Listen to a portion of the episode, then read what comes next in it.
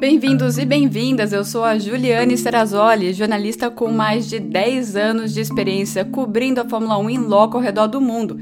E essa é a versão em áudio do vídeo que eu sempre publico no meu Instagram, uma F1 Life, e no canal No Paddock da Fórmula 1 com a Ju no YouTube, tirando as dúvidas de vocês depois de cada GP da temporada.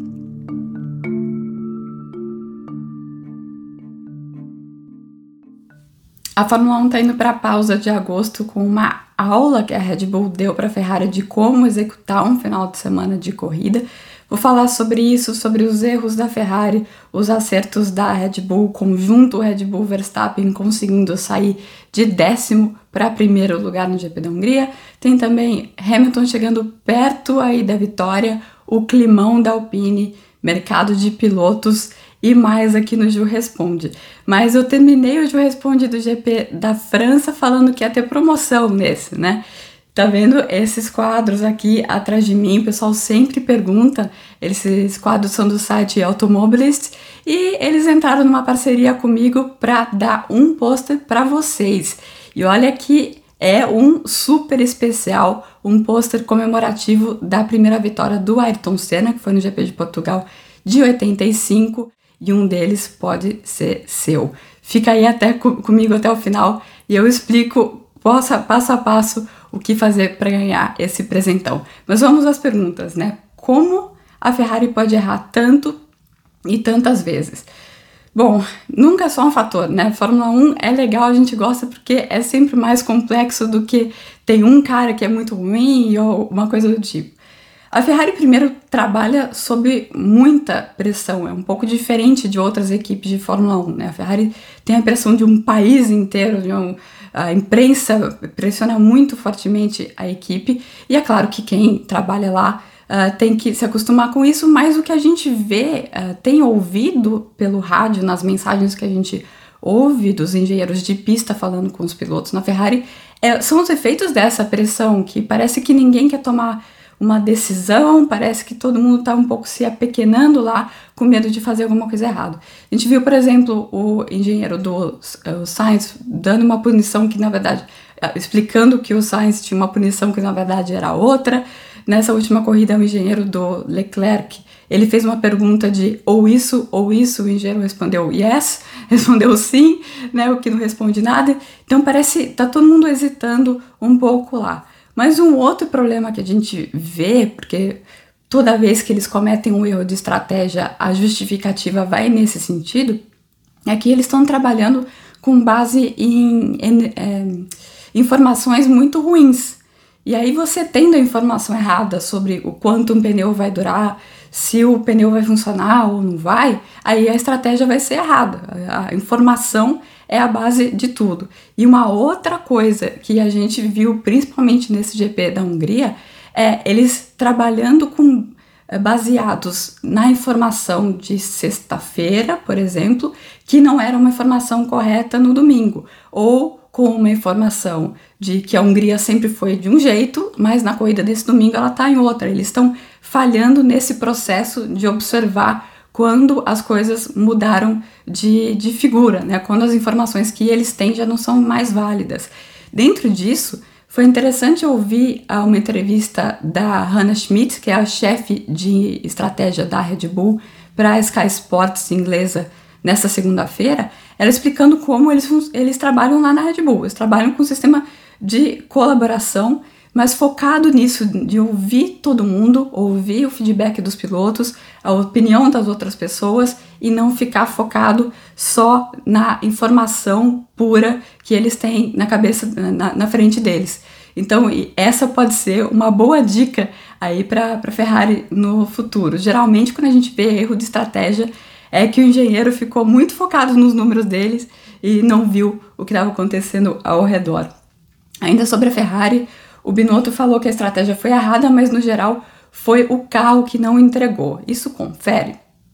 Sim, esse foi um outro erro da Ferrari, é, eles se perderam um pouco no acerto durante o final de semana.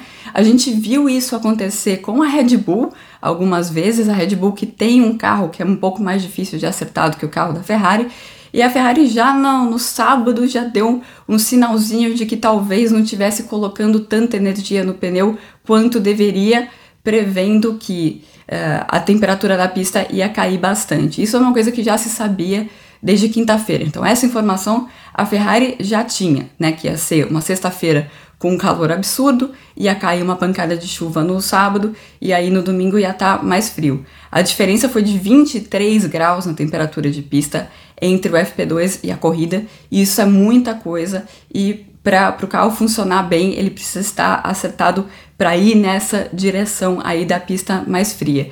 E essa direção a Ferrari não foi. O próprio Carlos Sainz falou que na primeira volta ele percebeu que tinha alguma coisa estranha com o carro, porque o carro não estava fazendo o pneu funcionar da, da maneira como ele gostaria. Nesse, nesse tipo de situação, né, quando a pista está um pouco mais difícil para o carro da Ferrari, por algum motivo, o, o Charles Leclerc, o, o, Carlos Leclerc é ótimo, o Charles Leclerc consegue ter uma, um desempenho melhor. Então a Ferrari mais rápida era a Ferrari do Leclerc. Se você pegar todas as, as médias de velocidade durante toda a corrida, ele era o carro mais rápido, de, o conjunto mais rápido de toda a pista, mas como o Sainz. O Sainz sofreu mais com o carro e com o, o Leclerc. O Leclerc sofreu mais com a estratégia da Ferrari. Se bem que o Carlos também foi pego por uma outra questão da estratégia da Red Bull, que eu vou falar um pouco mais adiante. Um, por que, que os pneus duros, então, o pneu que eles colocaram no Charles Leclerc, não tiveram uma boa performance no GP da Hungria? Então, várias equipes testaram esse pneu duro na sexta-feira e na sexta-feira ele funcionou bem, mas o problema é, como eu falei, a temperatura da pista. Quanto mais duro o composto do pneu, mais alta é a, a janela de temperatura em que ele funciona. Então, o pneu mais macio, por isso que se usa, por exemplo, C5 numa pista de rua, que a pista de rua, o tipo de asfalto, o tipo de curva, eles vão gerar menos temperatura no pneu e ele é o pneu que precisa de menos temperatura para funcionar bem. Aí você vai indo no C5, né, o mais macio, 4, 3, 2, 1, cada vez que vai chegando mais perto do 1, eles precisam de mais temperatura que vem do asfalto, do tipo de curva eh, e a própria maneira como o carro funciona para o pneu funcionar bem. Pela condição de pista que estava na Hungria no domingo, estava bem mais frio e ainda teve aquela garoa que ficou o tempo inteiro, foi colaborando para a pista continuar fria, o pneu duro jamais iria funcionar porque ele funciona numa janela de temperatura mais alta. A Ferrari poderia ter visto isso olhando o que estava acontecendo com as Alpine, com as Haas, com as Alfa Romeo, não estava faltando exemplo de carro que estava sofrendo com o pneu duro na pista, mas eles ficaram focados, como eu disse, né, nos dados deles e não no que estava realmente acontecendo na corrida. Detalhe é, pra gente a estratégia do Verstappen, que foi uma estratégia impressionante. Primeiro tem isso, né? De eles terem observado o que era o fato. Eles iam largar com o pneu duro, que é uma estratégia normal quando o carro está saindo fora de posição. Eles estavam em décimo e décimo primeiro, décimo Verstappen, décimo, décimo primeiro Pérez. E é normal, você pega o pneu mais duro para ele durar mais, porque aí quando os, os carros que estão na frente fazem a parada, você consegue exercer o seu ritmo e o seu ritmo é melhor, né? Que você está largando fora de posição por conta disso você consegue terminar a corrida mais rápido, né? Isso que você sempre busca na Fórmula 1, terminar a corrida da maneira mais rápida possível. Acontece que indo para o grid os pilotos falaram: "Nossa, eu estou escorregando até com o pneu macio. Imagina se eu colocar o pneu duro, eu vou escorregar para tudo quanto é canto, a pista tá, tá fria demais".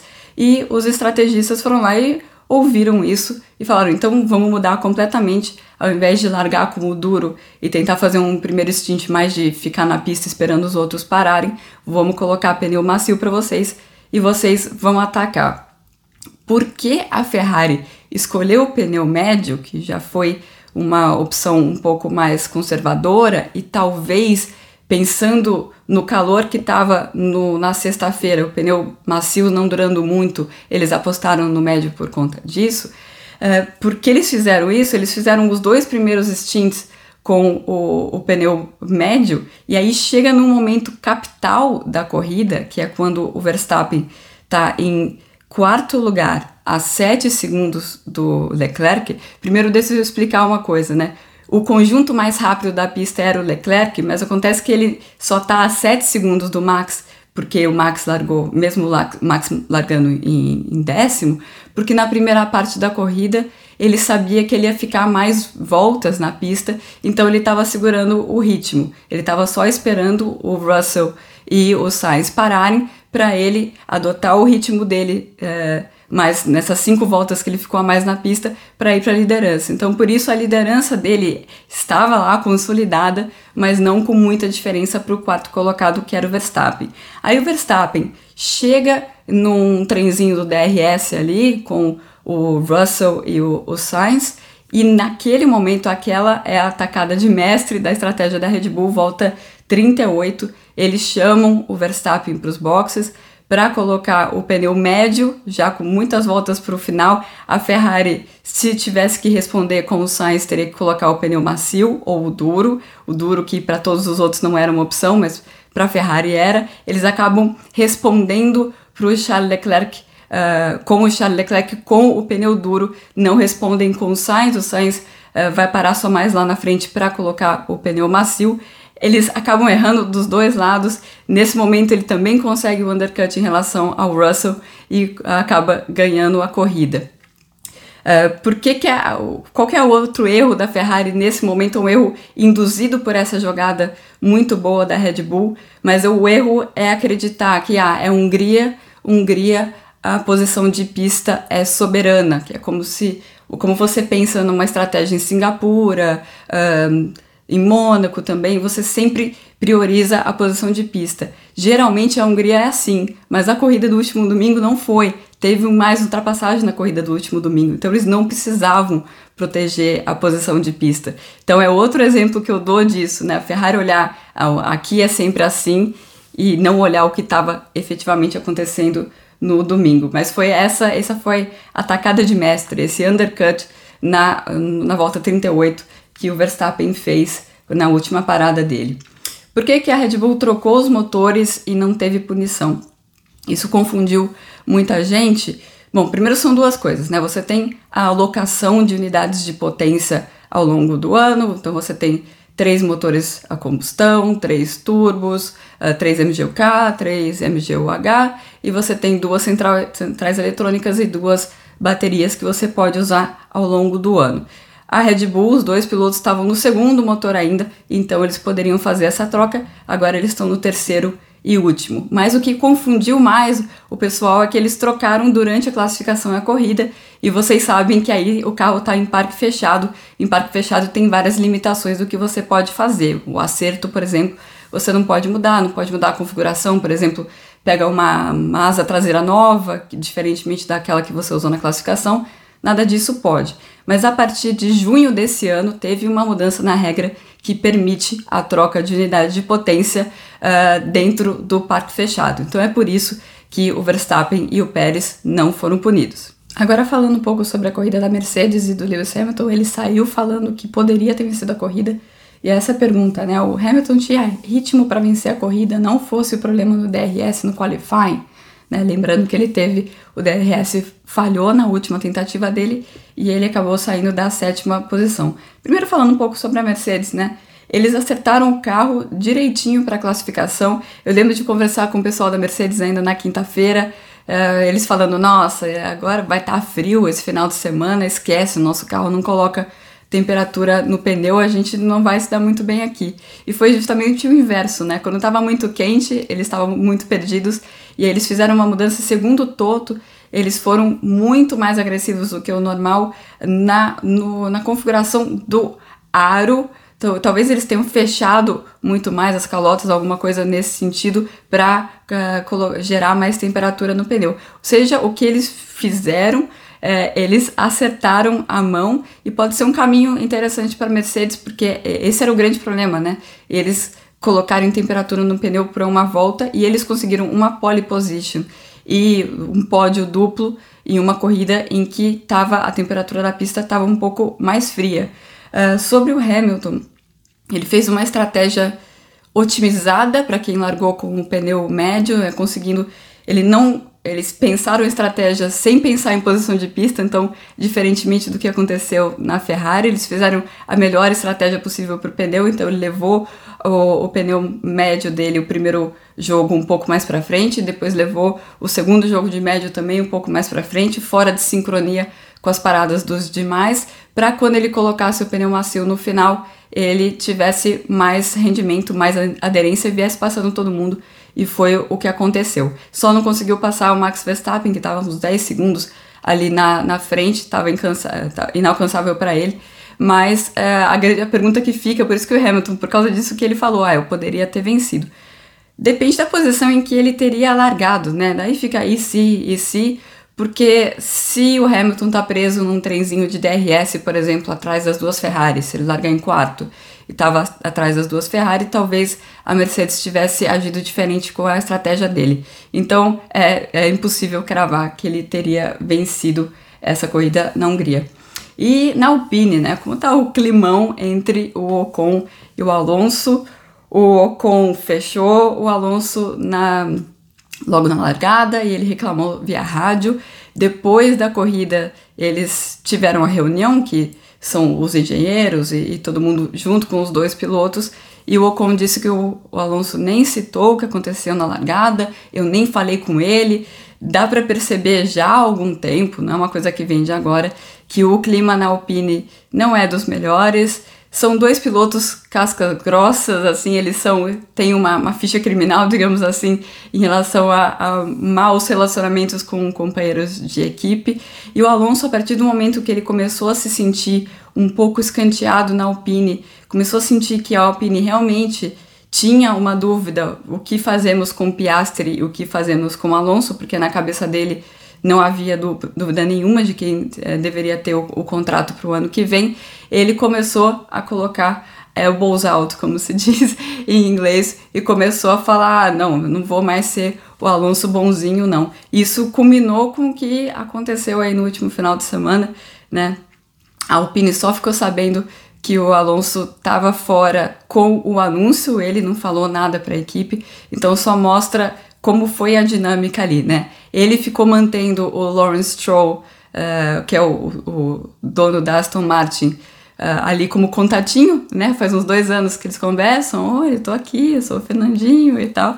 E por isso a coisa fechou tão rapidamente, né? Ele foi se sentindo, tô ficando sem espaço aqui, tem quem me queira, então eu vou para quem me queira. Essa foi a, a conduta do Fernando Alonso. Vamos ver o que vai dar essa decisão aí e o Drogovic no meio de tudo isso, né? Me mandaram aqui, conta do Drugo na Aston Martin. Inclusive, em maio, eu dei a dica, eu perguntei o pessoal que cuida da carreira do Felipe, falei, é, com quem vocês estão falando da Fórmula 1? Ah, estamos tentando aqui, aqui aqui. Eu falei, olha, olha lá na Aston Martin, porque ali vai sobrar a, a vaga porque o Vettel tá indo embora. Ah, tá, obrigado. É a partir disso daí, eles, o Felipe já foi duas vezes na, na fábrica lá, e o que eles estão vendo de fazer é um, criar um programa de desenvolvimento de pilotos, ou pelo menos ter um piloto de desenvolvimento, né? No momento eles contam com, com os pilotos da Mercedes.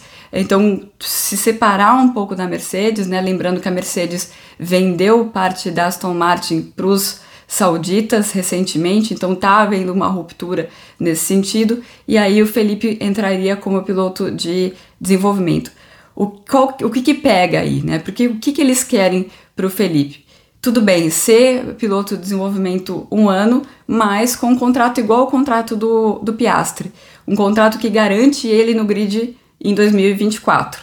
E é esse, esse aqui é um, um, pouco, um pouco mais difícil de você conseguir esse tipo de contrato, é, principalmente na, na Aston Martin, né, que agora eles assinaram com o Alonso por mais de um ano, aí depende só do Lance virar para papai, quero brincar de outra coisa, mas a gente não tem nenhum indicativo de que isso possa acontecer. Então, no momento, é isso. E a última pergunta, ah, se as férias significam que ninguém trabalha mesmo, ninguém mexe nos carros, nem na fábrica, funciona o seguinte, essas férias são, na verdade, são duas semanas de fechamento obrigatório das fábricas e até assim Uh, os funcionários não têm acesso ao e-mail corporativo, quem trabalha com CAD não pode entrar com login, fica tudo travado por duas semanas. Então agora ainda tem gente trabalhando. As equipes, na verdade, podem escolher, mas geralmente essa primeira semana de agosto eles ainda, tra ainda trabalham, as duas semanas do meio eles param e aí antes do GP da Bélgica eles reabrem. Então, coisa de novidade no carro, assim, a gente pode ver, vai ver novidade do carro na Bélgica, mas não é que eles estão fazendo agora. Isso já vem de outras semanas que o desenvolvimento de peças não é de uma semana para outra. É, então é assim que funciona a, as férias da, da Fórmula 1. É claro que fornecedores você não consegue controlar, mas as fábricas da Fórmula 1 em si, elas fecham. Bom, e a Ju? Tem férias? Muita gente que perguntou. Não, eu sigo no UOL e eu sigo fazendo o conteúdo exclusivo que eu faço para os assinantes do No Paddock da Fórmula 1 com a Ju. Já comentei no vídeo passado e volto a comentar. Lá tem live exclusiva, tem podcast, tem newsletter, tem uma comunidade é, de fãs que como se fosse um grupo de, de discussão é, que é bem legal, que tem um clima bem legal, é, fora um pouco dessa confusão das mídias sociais. Então, vou deixar uh, aqui o endereço para quem quiser dar uma conferida. Acho que ajuda um pouco nessa. Uh, nesse efeito de abstinência aí das férias da Fórmula 1. E eu não vou esquecer da promoção, é claro. Você pode ganhar este pôster maravilhoso. Eles são inclusive numerados, é impresso em alto relevo, folheado a ouro. É um, um pôster em comemoração à primeira vitória do Ayrton Senna na Fórmula 1, GP de Portugal de 85, uma corrida sob chuva e que teve uma coisa muito especial.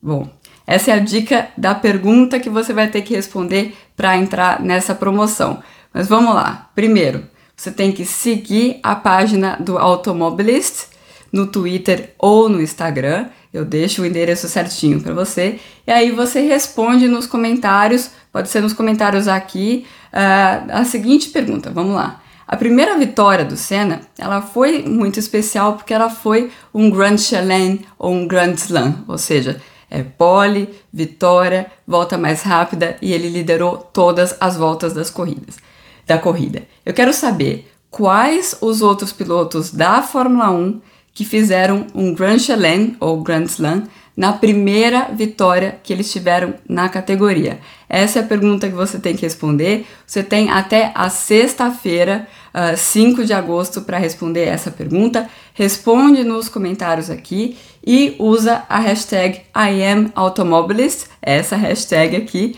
Usa essa hashtag para entrar na promoção. Então, são três passos. Responda usando essa hashtag e siga o Automobilist no Twitter ou no Instagram e boa sorte. Você pode ter o pôster nessa mesma qualidade que vocês veem aqui no meu super cenário. Bom, boa sorte e eu volto em agosto com vocês tinham pedido um Ju Responde com um tema mais livre e eu vou fazer durante o mês de agosto e depois eu volto ao longo da temporada. Até mais! Gostou dessa edição do Ju Responde? Bom, para acompanhar todo o meu material, participar de lives exclusivas e ainda ganhar prêmios, faça parte do projeto do Catarse, o No Paddock da Fórmula 1 com a Ju, que inclusive tem o seu podcast exclusivo com convidados especiais. Para saber mais, acesse o www.catarse.me barra no paddock.